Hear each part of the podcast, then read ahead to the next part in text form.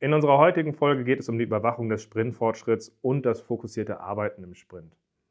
Das ist ein Thema, was wir heute so behandeln werden, dass wir drauf gucken, warum das aus althergebrachten Arbeitsweisen schwierig ist, warum wir es brauchen an der Stelle auch, um das Team zu triggern, ihre Verantwortung im Sprint zu übernehmen, dass es Burndown-Charts, aber auch andere Techniken sein können und wir werden uns auch angucken, wie man den Burndown-Chart in der richtigen Art und Weise für diese Zwecke einsetzt und halt auch dabei hilft, im Team anders zu arbeiten, um zu effektiven Ergebnissen zu kommen.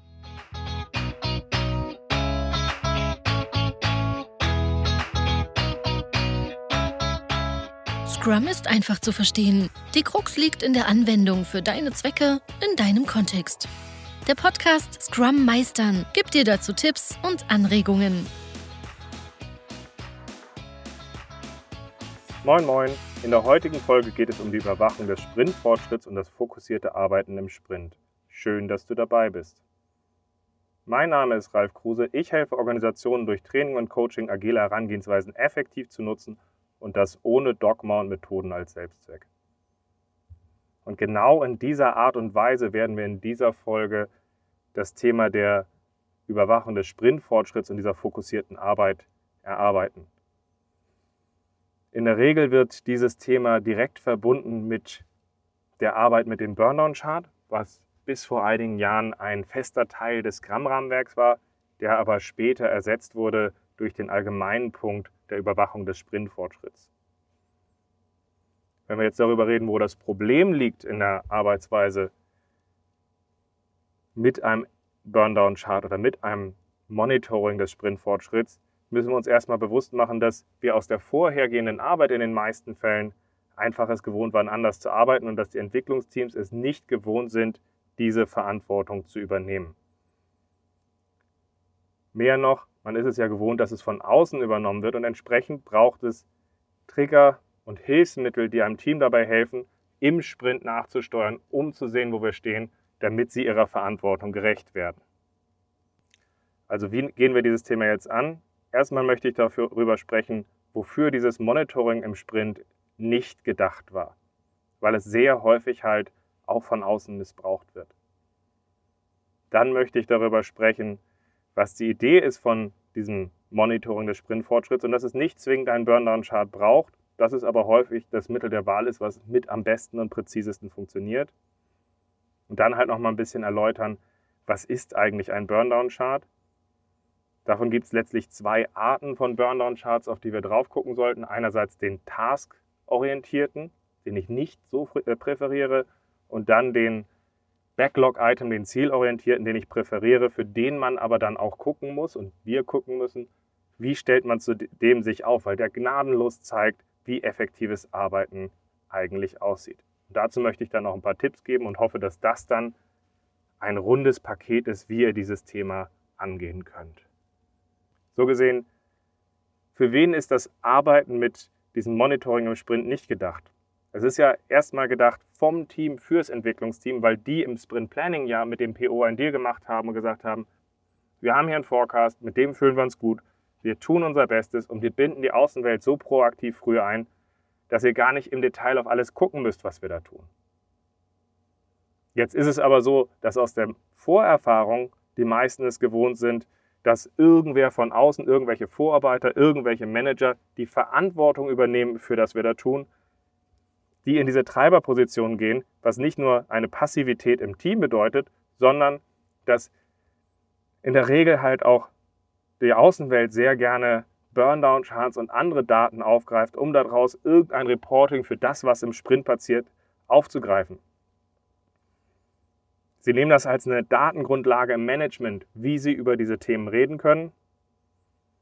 Oder POs fühlen sich, fühlen, fühlen die Notwendigkeit, dass sie diese Informationen brauchen, um für sich auch nochmal einordnen zu können, wo es im Sprint gerade, was da im Sprint gerade passiert, worum es da geht und wie dort gearbeitet wird.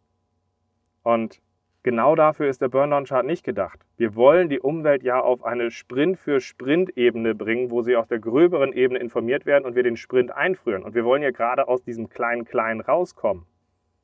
Und entsprechend wollen wir das Team befähigen, dass es für sich sieht, wo wir da stehen. Und solange das Team uns nicht darüber informiert, dass sich irgendetwas geändert hat, wollen wir das auch nicht hinterfragen. Entsprechend sind auch alle Arten, wie dieses ausgehebelt wird durch die Benutzung von diesen Informationen nach außen, hochgradig gefährlich.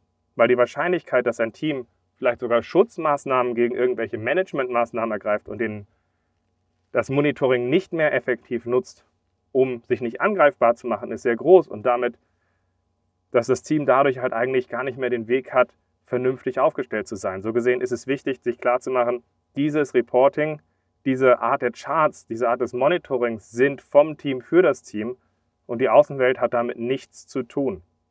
Und nichts zu tun heißt halt aber sowohl, wir müssen sie auf einer anderen Ebene abholen, da müssen wir in anderen Folgen nochmal ausführlicher drüber reden.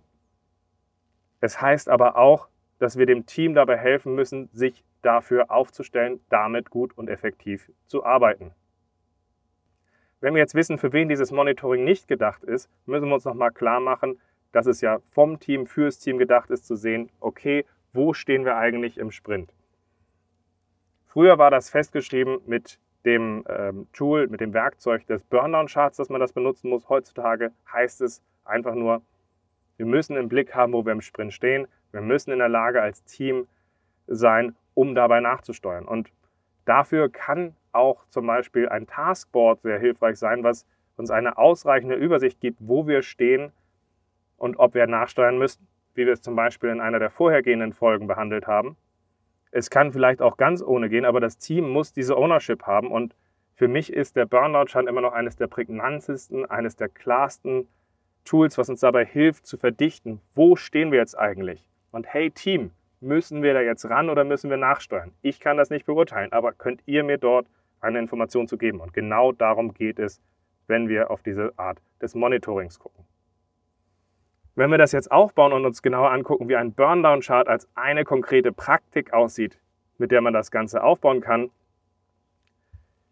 wird es jetzt erstmal relativ klar und einfach, weil der Burndown-Chart, wie gesagt, ist ein Tool, was uns Informationen gibt und ein Trigger für ein Gespräch sein soll. Es geht halt eben nicht darum, dass Daten in einer agilen Welt für sich selber sprechen. Das heißt, ein Burndown-Chart ist erstmal in einer Art und Weise ganz allgemein so aufgebaut, dass er zwei Achsen hat. Eine über den Zeitverlauf, also die Länge des Sprints, und einen über den Umfang der noch offenen Arbeit, also am Anfang des Sprints alles. Auf diesem Chart tragen wir ein, okay, wie viel von Arbeit haben wir jetzt schon abgeschlossen, also runtergebrannt, um zu sehen, wo wir im Verlauf des Sprints stehen. Das kann man manuell machen, zum Beispiel täglich vor dem Daily oder viele Tools geben einem dafür auch Hilfsmittel, dass man sich diese Sache aufträgt. Und wenn man dann dieses Ergebnis vor sich hat, hat man die Möglichkeit für sich zu reflektieren, wo stehen wir eigentlich? Sind wir hinter dem zurück, wo wir eigentlich sind? Liegen wir vielleicht sogar vor dem Plan?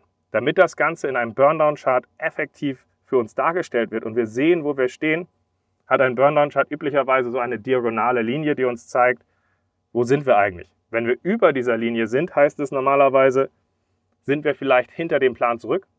Und das heißt ja nur, dass es das Gespräch triggert, ob wir dahinter zurück sind. Vielleicht sieht es ja sogar besser aus und das Team weiß, ja, die Daten sehen schlecht aus, aber wir wissen, wir sind besser unterwegs. Und genauso kann es auch andersrum sein. Genauso kann es auch so rum sein, dass der Chart ein optimistisches Bild gibt, aber trotzdem wir den Sprint am Ende nicht vernünftig abschließen. Weder die Backlog-Items noch das Sprintziel. So gesehen, diese Natur des agilen Tools, also des Triggers für Gespräch, ist ein ganz wichtiger Punkt dabei. Und in der Art kann man dieses Tool halt benutzen und verdeutlichen, wo sind wir und eine Einladung aussprechen. Müssen wir jetzt nachsteuern, wenn wir auf unseren Sprint gucken oder haben wir alles unter Kontrolle? Und das ist eine relativ schöne Ergänzung zum Daily Scrum, wo man im Anschluss einfach nochmal auf dieses, äh, auf dieses, auf sein Taskboard vielleicht gucken kann, aber eben halt auch auf den Burnout-Chart zu sehen, okay, wo stehen wir eigentlich? Macht das Sinn? Haben wir alles unter Kontrolle? Oder halt eben nicht und dann halt möglichst früh nachzusteuern. Wenn wir jetzt aus dieser Allgemeinsicht auf den Burnout-Chart weitergehen, gibt es zwei Arten von Burnout-Charts, die relativ weit verbreitet sind. Der Burnout-Chart basierend auf Tasks und der Burndown-Chart basierend auf Backlog-Items. Schauen wir zuerst einmal auf den Burndown-Chart, um ihn besser zu verstehen auf Basis von Tasks. Für den ist hier natürlich die Voraussetzung, dass wir überhaupt mit Tasks arbeiten und dass wir im Sprint Planning unsere, unsere Tasks runtergebrochen haben und dann halt einfach die eine Achse des Burndown-Charts mit unserer noch offenen Arbeit füllen, mit allen Tasks, die wir sehen. Das kann sowohl die Anzahl der Tasks sein, die wir noch vor uns haben, es kann auch einfach die aufsummierte Schätzung der Tasks sein, die wir dort vor uns haben.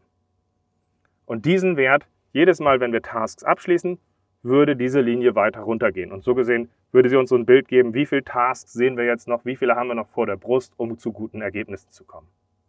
Und diesen Wert können wir, wie ich halt schon gesagt habe, entweder automatisch aus Tools generieren, das machen die meisten Tools standardmäßig, so dass wir den Chart einfach aufrufen können. Wir können es aber auch manuell erstellen. Und damit können wir dann halt zum Beispiel im Daily drauf gucken und sagen, hey, wie läuft's? Und dann halt einfach sehen, okay, wir haben hier noch viel mehr vor uns, als wir Kapazität vor uns haben. Ist das gut? Haben wir hier ein Problem?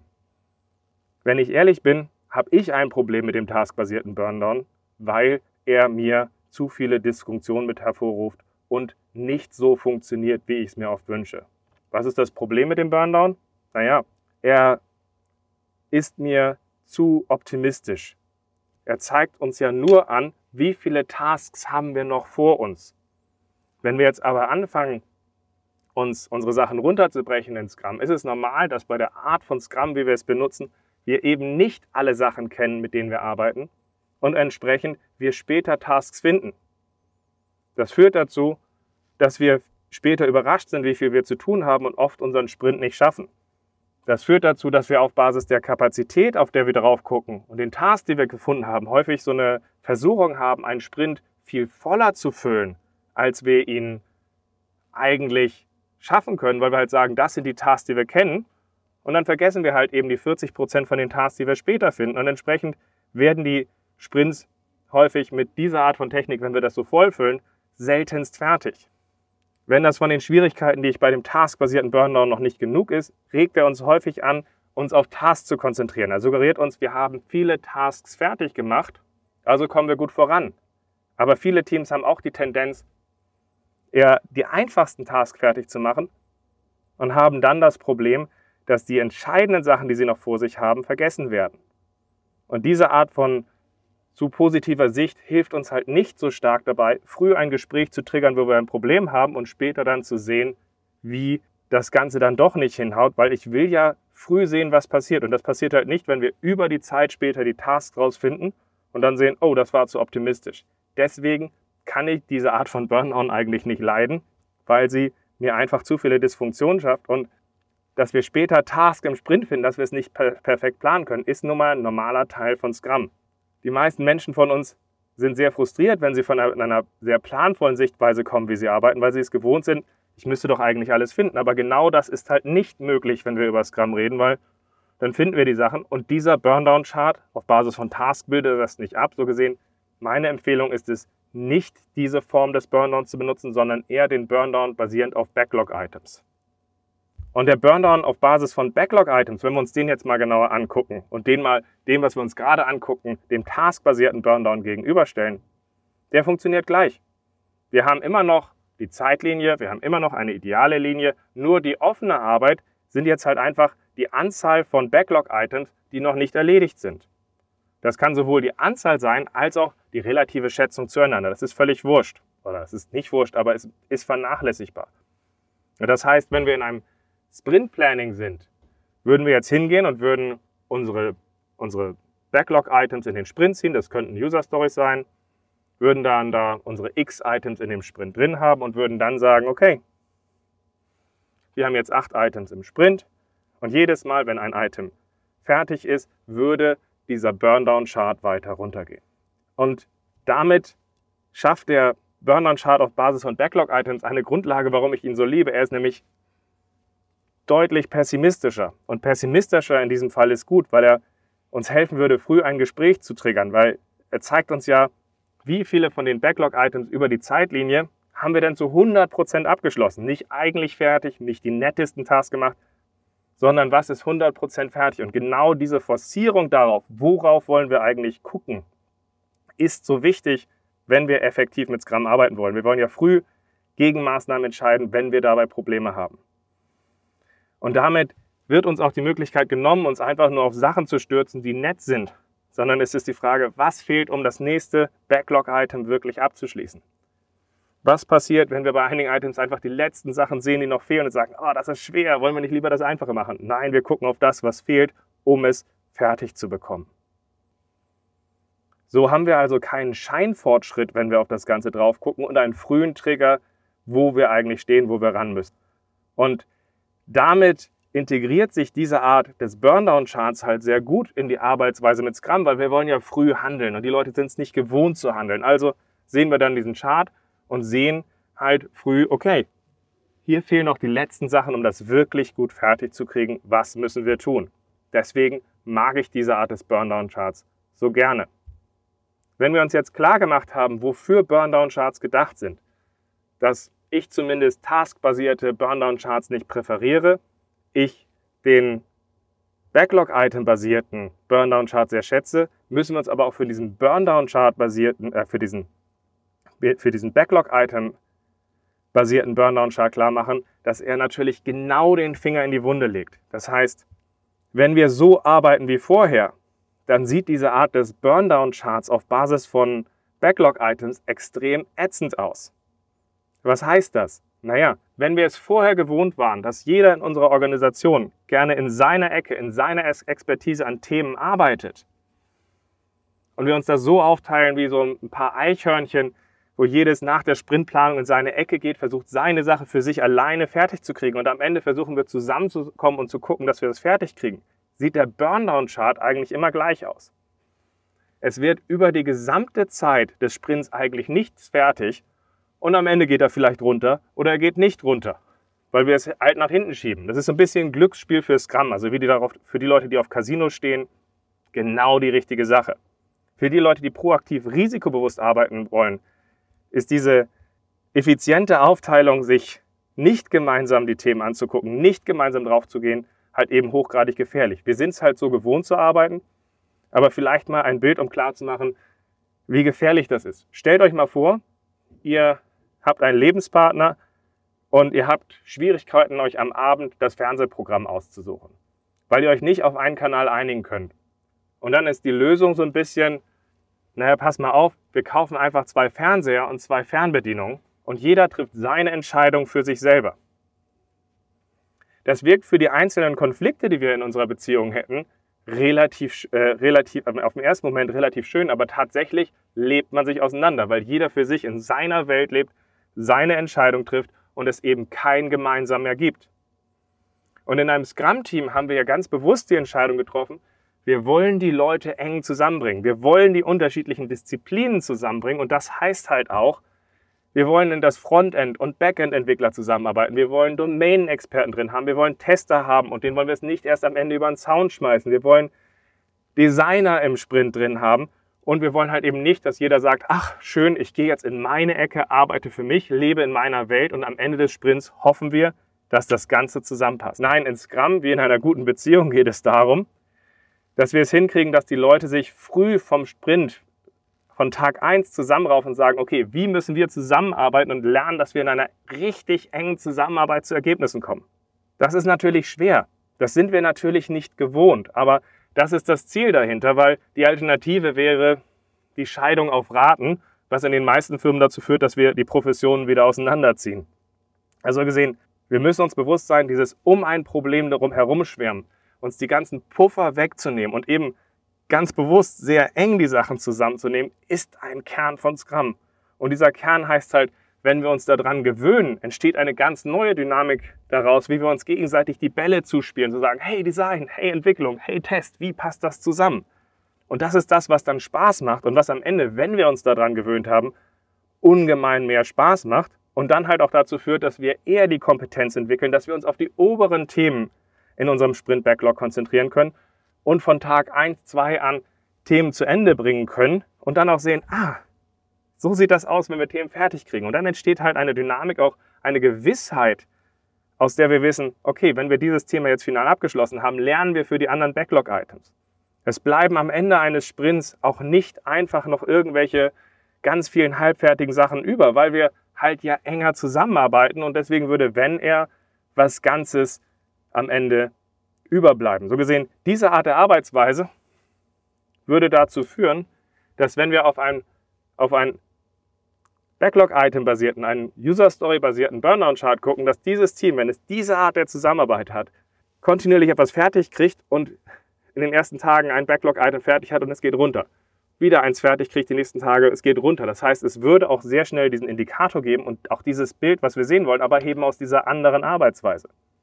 Klassisch mit Scrum zu arbeiten, also so wie wir vorher gearbeitet haben, jeder geht in seiner Ecke, ist beliebig absurd, weil ganz ehrlich, Scrum so nicht funktioniert. Scrum ist eine teamorientierte Methode und eine teamorientierte Methode heißt halt eben auch, dass wir als Team arbeiten sollten. Wenn ihr nicht als Team arbeitet, also nicht in enger Zusammenarbeit nach einem Ziel strebt, ist Scrum eine ganz miese Methode. Und üblicherweise, wenn wir jeder in unsere Ecke gehen, gibt es typischerweise Sprüche wie Scrum, das hat zu viele Meetings, da reden wir nur. Diese Sachen reißen mich ständig aus der Arbeit raus. Das ist zu viel Overhead. Kann ich nicht einfach auch mal alleine meine Sachen hier machen? Das sind so typische Aussagen, die kommen an der Stelle, die resultieren aber zu Teilen auch daher, dass wir versuchen, eine teamorientierte Arbeit mit einem Verhalten zu füllen, was zur individuellen, spezialisierten Arbeit gehört. Das heißt, wir machen irgendwie den Bock zum Gärtner und die Benefits, die wir mit einer Methode wie Scrum erreichen wollen, werden wir in dieser Art natürlich nie erreichen. So gesehen, diese Art der Arbeit, dieses fokussierte Arbeiten geht immer einher mit dem, dass uns ein Backlog-Item-basierter Burn-on-Chart genau diese Sache gnadenlos aufzeigt. Weil nur wenn wir uns zusammenraufen, sind wir auch in der Lage, zu guten Ergebnissen zu kommen.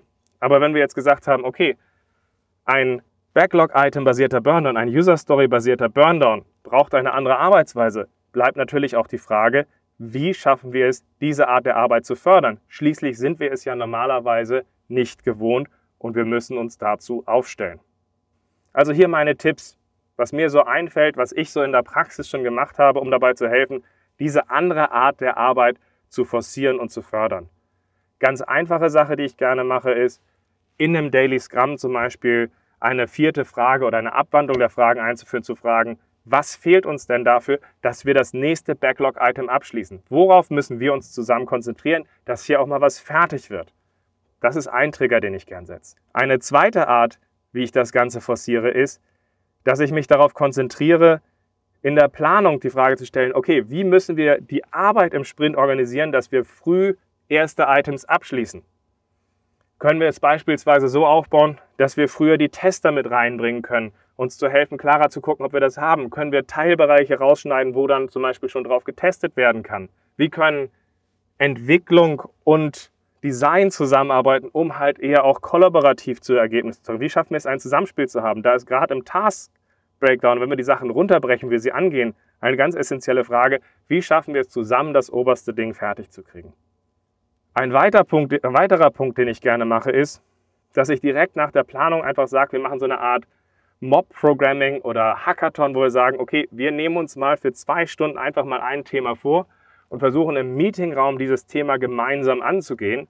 Und aufbauend loben wir irgendeine Belohnung, zum Beispiel einen Kasten Bier aus und sagen, okay, wenn wir es schaffen, was wir noch nie geschafft haben, ein solches Item nächste Woche abgeschlossen zu, nee, morgen abgeschlossen zu kriegen, am nächsten Tag abgeschlossen zu kriegen, also viel früher, als wir es bisher gewohnt sind, könnte man ja auch mal einen Kasten Bier ausloben und sagen, okay, wenn wir das schaffen, dann gibt es einen Kasten Bier. Einfach mal, um zu sagen, vielleicht entsteht daraus ja auch eine Dynamik, wie wir das Ganze angehen. Für mich haben solche Sachen in manchen Kontexten gut funktioniert. Wobei natürlich, wenn ihr in einer Umgebung arbeitet, wo Alkohol verboten ist, nehmt euch Schokolade. Ihr findet schon einen Weg dafür. Ihr wisst, was ich meine. Zusätzlich arbeite ich auch gern damit, dass ich in der Retro dieses Thema sehr fokussiert aufgreife. Das heißt, ich organisiere die Retrospektive darum, um in der Reflexion der Arbeit sich Fragen zu stellen, wie, wie können wir in einer engeren Zusammenarbeit schneller Items abschließen? Oder wir reflektieren mal dazu, welche Skills brauchen wir eigentlich, um ein Item abzuschließen, wie sind die verteilt und ergeben sich daraus vielleicht auch Bottlenecks und Schwierigkeiten. Oder einfach auch ganz klar rauszuarbeiten, was hält uns zurück, wo haben wir Ängste dabei, in dieser Art zu arbeiten, um diese Schritt für Schritt aufzuarbeiten. Und mit diesen Eindrücken kann man dann halt auch in den nächsten Sprint gehen und sagen, was probieren wir als nächstes anders aus. Man kann sich auch sagen, dass man Sprint für Sprint sich ein Item raus, äh, rausnimmt und sagt, wir haben da so eine Art Slow Lane, wir haben so ein Item, das ist zum Experimentieren. Und bei diesem einen Item versuchen wir bewusst anders zu arbeiten. Also bewusst darauf zu gucken, wie schaffen wir es, diese neuen Erkenntnisse, die neuen Sachen, die ja ungewohnt für uns sind, auch umzusetzen. Und zu guter Letzt, um diese enge Zusammenarbeit zu fördern, setze ich gerne den Backlog-Item oder Story-basierten Burndown-Chart ein. Also ganz einfach, weil ich ihn als Tool sehr schätze, um uns aufzuzeigen, haben wir es übergreifend zusammen geschafft, Backlog-Items abzuschließen oder auch zu sehen, dass der Burndown-Chart Schritt für Schritt uns zeigt, hey, hier ist nichts fertig geworden, sodass wir in einem Daily auch immer mal wieder die Frage stellen können, müssen wir nachsteuern, haben wir ein Problem. Es gibt ganz viele Möglichkeiten, mit der wir uns vornehmen können, an, an unserer Arbeitsweise zu arbeiten, um besser vorzugehen. Natürlich ist es ungewohnt, aber was sich daraus ergibt, wenn wir es schaffen, diese Arbeitsweise zu verbessern, ist halt einfach auch unbeschreiblich. Ihr müsst euch einfach mal klar machen, wenn wir es zusammen schaffen, enger zusammenzuarbeiten, wie diese Teamarbeit aussieht, was sich da an Effizienz hinter verbirgt, was sich da an Dynamik, was sich da an Spaß hinter verbirgt. Ihr müsst euch klar machen, dass wenn wir diese klassische Arbeit einfach auf Scrum übertragen, dann fühlt sich das so an, dass man in der Planung sich fragt, okay, wer macht was, wer geht in seine Ecke, welche Ecke und danach trennen wir uns und müssen uns halt nur noch jeden Tag um elf einmal treffen und danach beten wir uns einen vor und sagen, ja, gestern habe ich das gemacht, bis morgen mache ich das, okay, interessiert keinen schönen Tag noch. Weil ja jeder so in seine Ecke arbeitet. Gleichzeitig, wenn wir es geschafft haben, die Arbeitsweise zu ändern und es für uns geschafft haben, dass wir da drauf gucken können und sagen, okay, okay, was haben die Designer dabei schon vorgeliefert? Kann ich damit schon anfangen zu entwickeln? Äh, zu entwickeln?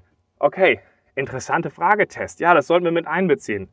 Plötzlich, wenn wir um dieses Problem rumschwärmen und enger zusammenarbeiten, entsteht eine neue Dynamik, an die wir uns sicherlich am Anfang gewöhnen müssen. Aber wenn sich die dann etabliert und halt Fahrt aufnimmt, ist es einfach auch immer der Hammer, was daraus entstehen kann. Und das macht halt nicht nur effizientere Ergebnisse, hilft uns nicht nur früher Themen und Probleme zu sehen, sondern es macht einfach auch unglaublich Spaß. So gesehen, darum geht es hier an der Stelle, wenn wir mit Scrum arbeiten. Und wenn ihr diese Art von Arbeitsweise nicht schätzt, ist mein Tipp, macht kein Scrum. Scrum ohne diese Art des Arbeitens ist halt einfach nur öde. Und Scrum ist, wenn es halbwegs gut aufgebaut ist, auch sehr klar und sehr stark darin, euch zu zeigen, was öde heißt und diese Probleme zu sehen. Und dann habt ihr die Freiheit, Scrum effektiver zu nutzen oder vielleicht auch kein Scrum zu machen. Aber ich würde immer raten, nutzt diese Signale, arbeitet es auf und dann wird es gut. Fassen wir also noch einmal zusammen. Aus der alten Arbeitsweise, in, in denen wir in den meisten Umgebungen kommen, sind es viele gewohnt, dass irgendwelche Vorarbeiter, Manager es gewohnt sind, dass sie in der täglichen Arbeit nachsteuern und eingreifen. Wir wollen diese aber auf einer größeren Ebene haben und nicht im Klein-Klein und wir wollen das Team aufbauen, das es diese Verantwortung übernimmt. Dafür brauchen wir eine bessere Überwachung des Sprintfortschritts, mit der wir zusammen einen Trigger haben, im Entwicklungsteam zu sehen, hey, wo stehen wir? Müssen wir etwas tun? Sind wir da auf dem Weg? Müssen wir nachsteuern? Dafür kann man sicherlich einen Burndown-Chart benutzen. Es reicht vielleicht aber auch ein gutes Taskboard, was diese Informationen rüberbringt, was wir in einer anderen Folge behandelt haben. Der Burndown-Chart ist und bleibt dafür aber ein sehr effektives Mittel. Ich habe euch einmal dezent klar gemacht, warum ich den taskbasierten Burndown-Chart für Mist halte und warum ich einen Backlog-Item-basierten Burndown-Chart favorisiere. Dass dies aber auch immer mit einhergeht, uns relativ klar zu zeigen, dass wir auch unsere Arbeitsweise umstellen müssen, in einer engeren, fokussierteren Arbeit, um zu Ergebnissen zu kommen, weil ohne den sieht er relativ ungünstig aus, aber ganz ehrlich, das zeigt uns nur, dass unser Scrum ungünstig aussieht. So gesehen ist es wert, durch die konkreten Tipps, die ich euch gezeigt habe, diese Themen anzugehen, um zu besseren Ergebnissen zu kommen. So gesehen, das wollte ich euch in dieser Folge darstellen. Ich habe das Ganze noch einmal wie immer auf meiner Webseite auch als Artikel aufgearbeitet. Lest euch das gerne einmal durch, abonniert den Podcast und ich freue mich, euch in einer der nächsten Folgen wieder zu hören. Bis dann.